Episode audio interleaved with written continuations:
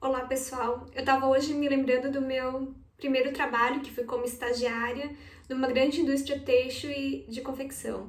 Na época, um dos objetivos estratégicos era identificar as perdas invisíveis dentro das unidades de confecção. Então, fui contratada para fazer essa identificação. Mas imaginem vocês, como é que a gente vai identificar perdas invisíveis se elas não estão visíveis? Então, na época, como uma boa acadêmica, eu acabei escolhendo o MASP, que é o método de análise e solução de problemas, para conseguir fazer essa identificação. É, o ano era 2004, então o MASP não era assim tão difundido hoje como é nas indústrias. É, qual seria o meu indicador então para eu conseguir fazer essa análise? Era a eficiência da unidade.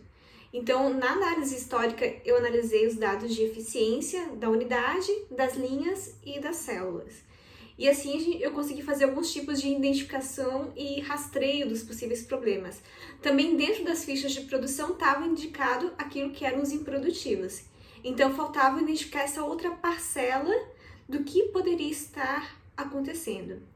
A segunda etapa do MASP é a de observação, e essa foi a fundamental para que eu conseguisse fazer essa identificação. Na etapa de observação, eu ficava cerca de 8 horas observando duas células né? Até que eu conseguisse completar todas as células que tinham dentro da unidade. E ali eu ficava anotando é, tudo o que acontecia enquanto não se estava trabalhando e operando. Né, para conseguir depois fazer a separação entre aquilo que é improdutivo, aquilo que é concessão e aquilo que seriam então as perdas. Mas vocês já devem estar curiosos né, para saber é, quais eram essas perdas invisíveis e como a gente tratou com cada uma delas. A principal perda que acontecia era de movimentação. É, o objetivo ele era nobre, era sempre ajudar alguma colega que, quem sabe, estava atrasada em sua operação dentro da célula. A ação até era voluntária. Ao observar que a, a, né, a operadora estava dentro do, da sua meta, ela verificava onde estava o gargalo e iria levantar e, como tinha mais do que uma máquina, ajudar na outra máquina para que aquela pessoa que fosse gargalo conseguisse liberar mais peças. Mas esse tempo de movimentação entre a máquina dela e a próxima máquina, é, que ela faria essa ajuda, é o que gastava cerca de mais tempo. Então nós observamos a necessidade de rebalanceamento, porque às vezes essa ajuda durava o dia inteiro. Então o que nós fizemos foi é, rapidamente, depois de uma, duas horas, né, que a célula já tinha se estabelecido, é cronometrar, fazer esse rebalanceamento das células de produção e providenciar os maquinários para que não acontecesse então essas perdas, né, devido a máquina não estar ao alcance. A segunda perda que nós observamos era no setup. O setup até era identificado como improdutivo, né? Mas o setup tinha um volume muito baixo de 15 minutos, 8 minutos, 5 minutos, que era o tempo entre a saída da última peça e a saída da primeira peça da próxima referência. Porém, a perda se dava na eficiência subsequente à troca da, da, das referências. Então, quando acontecia isso, a primeira hora dava uma eficiência muito baixa e mesmo o tempo de setup tendo sido curto. Então, o que, que a gente observava era às vezes o maquinário que dava problema na primeira hora, era alguma falta de instrução, alguma falta de material. Então, nós fizemos uma organização para o setup.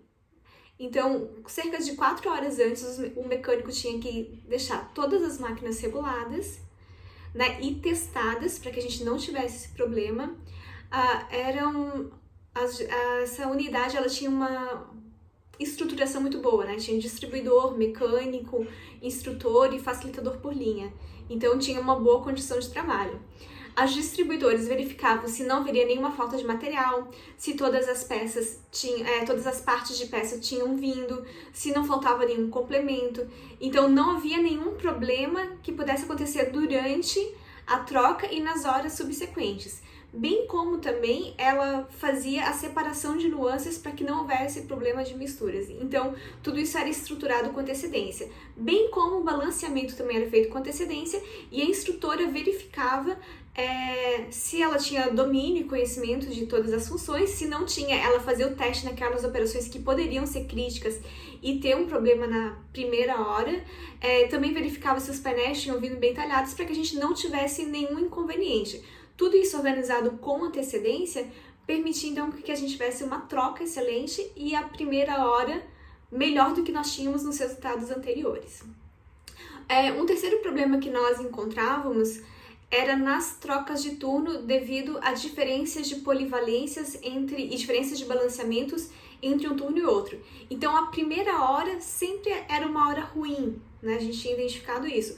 E justamente porque acontecia toda essa movimentação de layout, de troca de máquinas. Então em uma, uma linha nós experimentamos é, treinar para que tivesse polivalências parecidas entre uma célula e, e outra, polivalências na realidade iguais entre as operadoras e trabalhar com o mesmo balanceamento. Então, as facilitadoras discutiam entre si qual seria o melhor balanceamento, o ótimo para linha primeiro e segundo turno. Então, nós aplicávamos isso e nós tínhamos o menor impacto na primeira hora. É, bem como também os problemas de abastecimento que ocorriam entre um turno e outro, nós resolvemos estipulando o um mínimo de abastecimento necessário para um turno deixar para o outro por operação.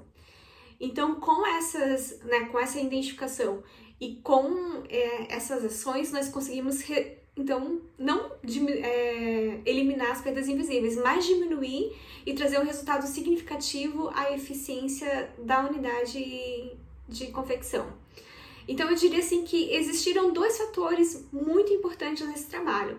O primeiro é a observação, né? E esse você precisa fazer muito bem quando você tem algum problema a ser resolvido.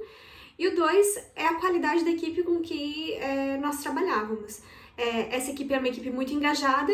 É, mal quando nós ainda estávamos identificando quais poderiam ser essas perdas, ao escutar, elas já propunham as soluções, eram muito engajadas é, em colocar em prática, em conseguir encontrar esse meio comum, em conseguir fazer essas melhorias e assim nós conseguimos então, em conjunto, obter é, um bom resultado para esse trabalho. E você já aplicou metodologia do MASP para resolver algum tipo de problema?